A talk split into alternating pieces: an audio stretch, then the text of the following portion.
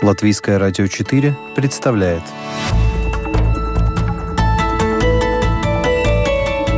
Человек и его поступки. События и его значения. В программе «Мир в профиль»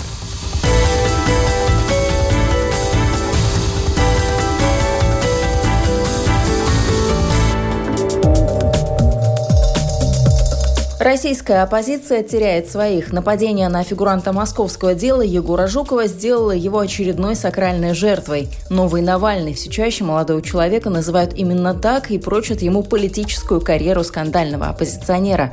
Это программа «Мир в профиль». Меня зовут Яна Ермакова. И сегодня о том, кому и чем помешал Егор Жуков и действительно ли на оппозицию оказывают давление.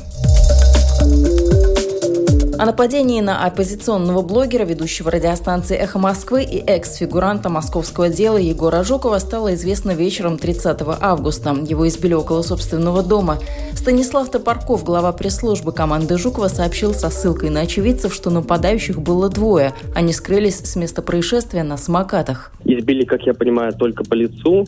После этого Егор сразу же обратился в ближайший УВД по Можайскому району и там ожидал бригаду скорой помощи. Фотографии Жукова с разбитым лицом, кровоподтеками и гематомами вскоре после инцидента опубликовали его соратники. Топорков рассказал, что Жуков сохранял спокойствие и даже отшучивался, видимо, потому что избили не сильно. Это подтвердило медобследование. С головой все в порядке. А, ему сделали МРТ, по словам Егора, ничего серьезного там нет, и госпитализацию не был рекомендован. Они совместно с семьей э, решили, что он поедет домой. Это, кстати, уже второе нападение на Жукова за короткое время. До этого его пытались избить в июле, но тогда все обошлось. Я, скажем так, успел скрыться от тетушек, и никаких серьезных травм они мне нанести не успели. В прошлый раз со стороны правоохранительных органов не было принято никаких мер. На сей раз полиция возбудила уголовное дело о побоях по факту избиения активиста. Главный редактор «Эх Москвы» Алексей Венедиктов видит в этом хороший знак. Во-первых, возбуждено уголовное дело, уголовное дело по статье побои. Это означает, что и адвокаты Егора Жукова, и потерпевшие могут войти в это дело, знакомиться с документами, знакомиться с расследованиями. Почему так важно было возбуждение уголовного дела, и почему так важно возбуждение уголовного дела по факту отравления Алексея Навального, чтобы и адвокаты, и семья потерпевшие могли войти в это дело и знакомиться с данными. Поскольку по Егору Жукову это случилось, я имею в виду, открыли уголовное дело, а по Алексею Навальному не случилось, означает только одно, что нужно добиваться, чтобы и по Алексею Навальному открыли уголовное дело. Егор Жуков не первый раз оказывается в неправильное время в неправильном месте. Сейчас молодому человеку 22 года. Он закончил факультет политологии Высшей школы экономики. У Жукова есть канал «У политики» на Ютубе, на который подписано более 230 тысяч человек. Именно из-за содержания роликов суд счел Жукова уголовным преступником. В феврале 2019 года Жуков объявил о своем участии в выборах в Мосгордуму вместе с командой Дмитрия Гудкова, но позже снял кандидатуру, потому что не смог собрать нужное количество подписей. Однако он поддерживал кандидатов, которых не допустили до выборов и участвовал вместе с ними в летних митингах. Один из этих митингов, который прошел 27 июля 2019 года, и стал поводом для ареста Жукова. После ареста развернулась мощная кампания в защиту оппозиционера. Свободу! Свободу! Отпускай! В поддержку студента проводили пикеты. За него поручились многие медийные личности. Например, рэпер Оксимирон, проректор Высшей школы экономики Валерия Косамара, актриса и благотворитель Чулпан Хаматова. Жуков оставался в СИЗО на протяжении месяца, и вскоре с него были сняты обвинения. Но на этом история не закончилась. Новые ролики на Ютубе послужили поводом для новых обвинений в экстремизме.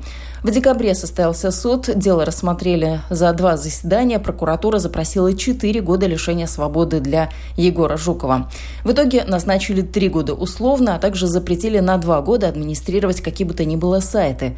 В свете всего вышеизложенного Алексей Венедиктов допускает, что нынешнее избиение стало не случайным. Егор находится под э, условным по статье экстремизм, и, э, возможно, его провоцировали на драку, потому что участие в драке, знаете, пока будут разбираться, условку снимут и ведут в действие статью уже сидеть. Егор не участвовал в драке, он не подался на провокацию, которая могла быть провокацией. Мы пока не знаем, но я очень надеюсь, что э, и мы, э, и «Новая газета», и полиция Москвы продвинутся в этом деле достаточно быстро. Примечательно, что нападение на Егора Жукова произошло в тот же вечер, когда на канале оппозиционера вышло видео о том, как его всего за полтора часа сначала зачислили в магистратуру Высшей школы экономики на факультет кино и режиссуры. Он даже оплатил будущую учебу, а потом отчислили. Пострадал при этом не только Жуков, но и все его будущие сокурсники, потому что распустили весь курс.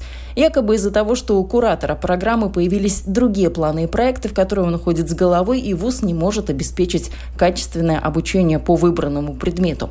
Впрочем, скандальное видео не только об этом, но в принципе о переменах в высшей школе экономики. Но какое-то время назад вышка начала меняться. Преподавателям, скептически настроенным к власти, начали отказывать в продлении контрактов.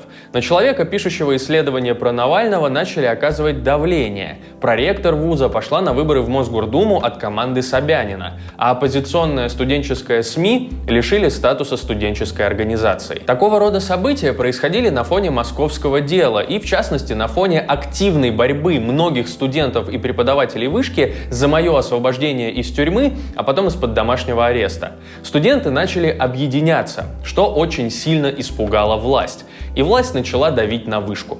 В любом случае, вышка начала меняться и окончательно свой новый курс зафиксировала в январе 2020 года, когда было инициировано принятие новых правил внутреннего распорядка. Они серьезно ограничивали политическую активность студентов и работников вуза. Так, в частности, была ограничена практика коллективных писем, вводился запрет на аффилиацию с вузом при ведении политической деятельности, студенческим медиа было отказано в статусе студорганизаций. Бывший мэр Екатеринбурга Евгений Ройзман также полагает, что именно Именно скандал с вышкой послужил поводом для побоев и посоветовал Жукову впредь решать вопросы по-мужски, отбиваться от недоброжелателей кулаками в прямом смысле этого слова. Я думаю, что это связано с его публикацией э, то, что произошло в Вышке, то, что он вынужден был уйти из магистратуры, ему не дали учиться и убрали из-за этого целое отделение. И он об этом написал. Я думаю, что эти события как-то взаимосвязаны. Что касается, собственно, Егора Жукова, Личная моя ему рекомендация – обзавестись нормальными друзьями, которые будут провожать, идти в секцию, бросить на какое-то время дела, идти заняться единоборствами, просто чтобы он понимал, как эти ситуации, он их сумеет прогнозировать издалека, сумеет хотя бы успеть встать в стойку, носить с собой какой-нибудь кусок арматуры пригодится, ну, как-то завуалированный, и принять все меры, чтобы тебя не могли застать врасплох и вот так вот бить ногами. Своим советом Ройзман только подлил масло в огонь. За любую подобную выходку, и неважно, кто был зачинщиком, Жуков, находящийся на условном сроке, тут же сядет в тюрьму, без вопросов. Впрочем, Егор и сам это понимает. Говорит, в своей деятельности ничего менять не собирается и продолжит словом, как напалмом, жечь губительный, по его мнению, режим. И в целом молодой человек отступать не собирается, о чем и заявил в своем первом после избиения видео. Перед зрителями предстал без прикрас, под глазом синяк, на лице ссадины. С чем я связываю это нападение? Тут все очевидно. Со своей политической деятельностью. Подтверждается это как минимум тем, что никаких конфликтов на бытовой почве у меня ни с кем не было. Но вот у кого я наверняка вызываю самые негативные эмоции различной степени интенсивности, так это у всяких пакостников из разных эшелонов власти, которые засовывают свои сальные пальцы в наши с вами карманы и тратят наши с вами деньги на личное обогащение. А поскольку таких людей в России сейчас пруд пруди, я прав правда не могу с уверенностью сказать, какая же все-таки из пресловутых башен ответственна за случившееся. При этом я, в общем, понимаю, почему тетушки не сказали, от кого конкретно передают мне привет. Очевидно, что заказчик не хочет быть найден. Но если мне неизвестно, по чьей прихоти на меня напали, то возникает вопрос, а какой конкретно месседж до меня хотели донести? Что конкретно от меня хотели добиться? Ну, то есть буквально на меня напали, но почему напали, так и не сказали. И тут в итоге остается только два варианта. Можно полностью завершить политическую активность, чтобы полностью обезопасить себя и, ну, не перебирать, кого же конкретно я обидел. Либо же можно с удвоенной мощностью продолжить злить все эти угрюмые лица, так отчаянно желающие лишить меня и мое поколение будущего. Какой вариант в итоге выбрал я? Ну, конечно же, второй. Ничего менять в своей деятельности я не планирую. Некоторые эксперты связывают недавнее событие отравления Навального и вот сейчас нападение на Жукова, как будто кто-то пытается прореживать ряды оппозиционеров. Но журналист Игорь Яковенко уверен, общего между этими делами немного. Что касается Навального, то это отдельный случай. Там все-таки совершенно очевидно было покушение именно на убийство. Что касается э, Жукова, то это преступление, во-первых, другого уровня, ну и, во-вторых, э, совершенно очевидно, там э, другой не только масштаб преступления, но и уровень самих преступников, потому что, ну, совершенно очевидно, что э, здесь какие-то другие люди задействованы.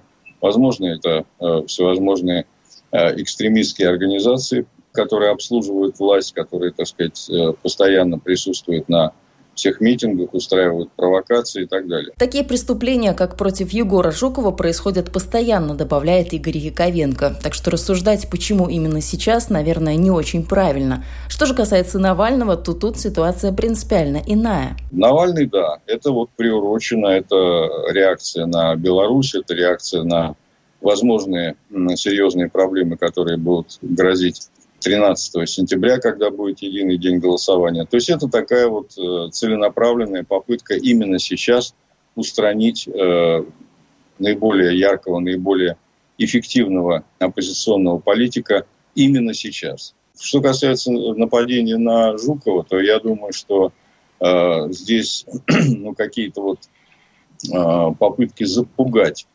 оппозицию, молодежную оппозицию вот такими вот э, бандитскими, хулиганскими выходками, они, в общем, э, происходят постоянно. На самом деле, что касается Жукова, то здесь мы видим, что это действительно тенденция не только избиения, но и его отчисления из э, магистратуры высшей школы экономики. Ну, в общем, здесь э, понятно, что на каком-то уровне власть э, сводит э, счеты с этим молодым парнем, который вообще совершенно ни в чем не виноват, тем не менее получил три года условно. На свою защиту Егор Жуков в очередной раз призывает всех неравнодушных и надеется на помощь общества. Единственный актор, который сегодня в России мог бы вынудить власть провести тщательное расследование и сдать заказчиков – это общество. Ведь даже в авторитарных режимах власть может делать уступки под общественным давлением. Иногда бывает проще сдать заказчиков резонансного преступления, чем усугублять конфликт с народом. Политик Роман Юниман сомневается, что сегодня можно так уж полагаться на общество и собственную значимость. Раньше медийность, ну то есть публичность, там, количество подписчиков, некая там известность, это был э, такой защитный, э,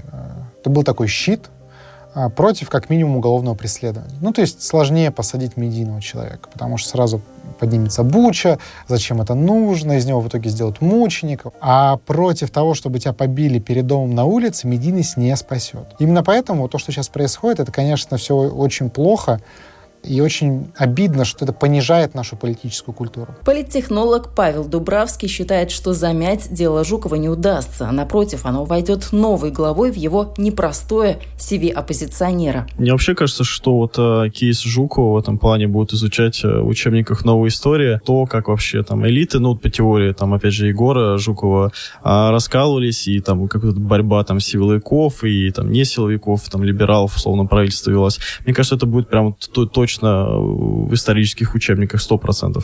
Какое влияние избиение Жукова окажет в целом на активность протестного движения? Евгений Овчаров, руководитель команды Жукова, говорит сейчас уверенности в своих силах тем, кто на стороне оппозиции, придает то, что все они борются плечом к плечу. Как вот Паттон говорил, по-моему, это Паттон фраза, что у каждого солдата есть на самом деле 10 тыловиков.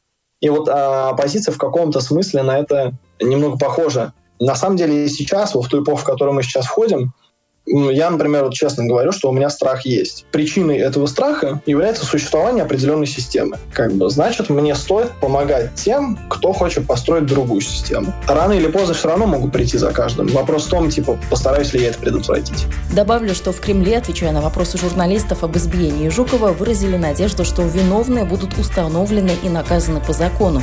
Постоянная комиссия Совета при президенте Российской Федерации по развитию гражданского общества и правам человека попросила главу МВД взять нападение на Жукова под особый контроль.